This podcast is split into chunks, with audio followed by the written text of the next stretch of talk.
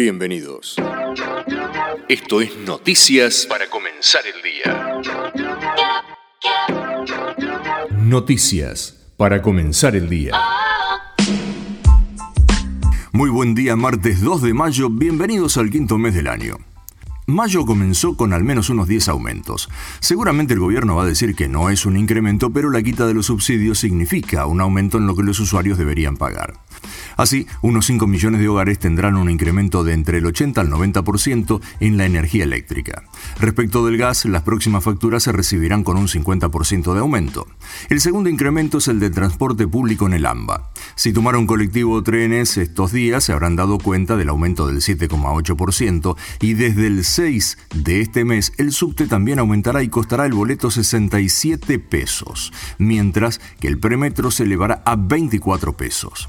Ahora bien, si quieren viajar más cómodos o llegar más rápido, el taxi también sube. La bajada de bandera cuesta 351 pesos y la ficha 35,10. También aumentan las prepagas, los colegios privados, obviamente los alquileres, culpa de una ley nefasta que no se deroga. También aumentará el servicio doméstico y las expensas, y los combustibles un 4%, los peajes un 40% promedio. Obviamente, si se pasaron con los gastos de la tarjeta de crédito y tienen que sí o sí refinanciar, prepárense porque, como el central aumentó la tasa, el crédito es mucho más caro. A todo esto, las distintas consultoras barajan una inflación de marzo que tiene un piso del 7%, ya que los alimentos, depende de los relevamientos, subieron un 10%. También hay mucha expectativa por el cierre del dólar en el día de hoy, ya que la Comisión Nacional de Valores endureció las medidas del cepo para comprar dólar MEP o contado con liquidación. Como suele suceder, cada vez que se incrementa el cepo a uno de los 40 tipos de cambio, se incrementa el otro. En la City suponen que el Blue va a subir, habrá que esperar hasta más o menos las 17. Si después de esto aún están escuchando, a medida que se acercan las elecciones se definen apoyos, negociaciones y rupturas en este 2023 año de elecciones. La CGT conmemorará el Día del Trabajo el 2 de mayo, algo que deberían haber hecho ayer, primero de mayo, pero tal vez estaban en la costa. A las 15, en el Club Defensores de Belgrano, darán un respaldo a Sergio Massa y a las negociaciones con el Fondo Monetario Internacional. Obviamente apuntarán a los empresarios, a Milei y a Juntos por el Cambio. Mientras tanto, pese a que el kirchnerismo se debate en qué candidato presentar, ya que el que más mide es Massa, pero a la vicepresidenta no le convence, Daniel Scioli ratifica 10 veces por día que es precandidato y que quiere ir a las PASO.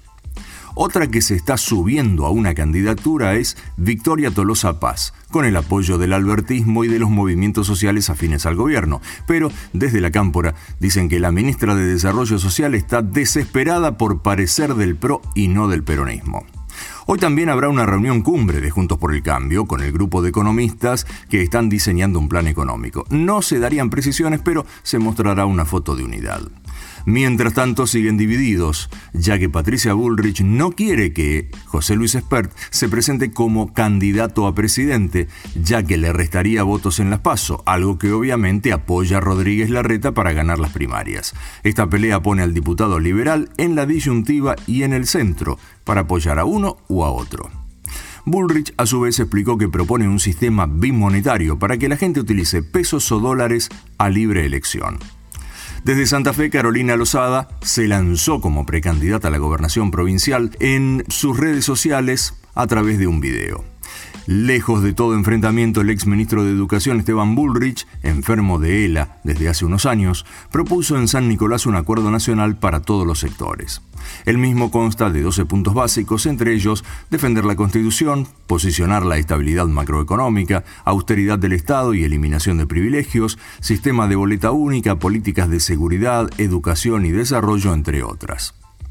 Pero también pasaron otras cosas en el país. Por el fin de semana largo, unos 15.000 uruguayos vinieron a la Argentina.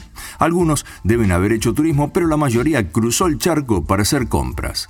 Así supermercados y demás comercios cercanos a la frontera estuvieron de parabienes, ya que vendieron todo lo que pudieron. El Foro de Generales Retirados respaldó al militar Rodrigo Soloaga, que al que el gobierno acusa de apología del terrorismo de Estado. Soloaga había hecho referencia a sus camaradas privados de su libertad por juicios de lesa humanidad. Luego de ser acusado, el foro señaló que el rencor, el odio y la venganza no son buenos consejeros. El domingo hubo una tragedia en una fiesta electrónica en el boliche Mandarin Park, en Costanera Norte. Leandro Darío Nespral, de 27 años, economista, se descompensó y falleció en el boliche. Otro que murió fue Fructuoso Álvarez González, el asesino autor de la llamada Masacre de Flores. El hombre condenado por haber incendiado la casa de la familia Baniato en 1994 murió en prisión por una infección generalizada.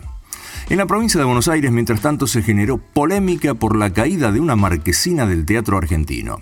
Se cayó la estructura del lugar que había inaugurado Kisilov tras una inversión de más de 300 millones de pesos. Luego de conocida la noticia, el gobernador dijo que la prensa agrandó todo y que solo se rompieron dos vidrios por la tormenta. Desde la Municipalidad de La Plata expresaron que cuando se cayó la marquesina había 2.000 personas y que podría haber sido una tragedia. Jorge Rial sigue internado en Colombia. El conductor sufrió un infarto agudo de miocardio y se recupera acompañado de sus hijas que viajaron en las últimas horas. Noticias del Mundo. El Partido Colorado ganó las elecciones en Paraguay. Santiago Peña gobernará con mayoría de ambas cámaras, obtuvo más del 43% por sobre el 23% de la concertación de Efraín Alegre. El ex arquero José Luis Chilaver no logró ni siquiera el 1% de los votos. Estados Unidos dejará de exigir la vacuna del COVID a viajeros extranjeros. El anuncio fue realizado por la Casa Blanca semanas después de que la administración de Joe Biden decretase el fin de la emergencia de salud pública por el coronavirus para principios de este mes. En tanto, en una ruta de Illinois se produjo un choque masivo por la niebla que generó un fuerte viento que levantó tierra y arena. Colisionaron 60 vehículos y como saldo hubo 6 muertos y varios heridos. Pasamos a Europa. El gobierno italiano anunció una reducción de impuestos. La primera ministra Giorgia Meloni redujo la carga fiscal de 6 puntos para las rentas de hasta 35.000 euros y de 7 puntos para las de hasta 25.000 euros. Lo que dijo significa unos 100 euros más de sueldo a fin de mes, aunque solo durará 6 meses. En tanto, en Francia, el primero de mayo se conmemoró con marchas e incidentes por la reforma previsional de Emmanuel Macron. La jornada dejó un saldo de 291 detenidos y 108 policías y gendarmes heridos. Noticias de deportes. Hoy hay fecha de Copa Libertadores. A las 19 argentinos visita Liverpool de Uruguay y a las 21 River es visitante ante Fluminense de Brasil.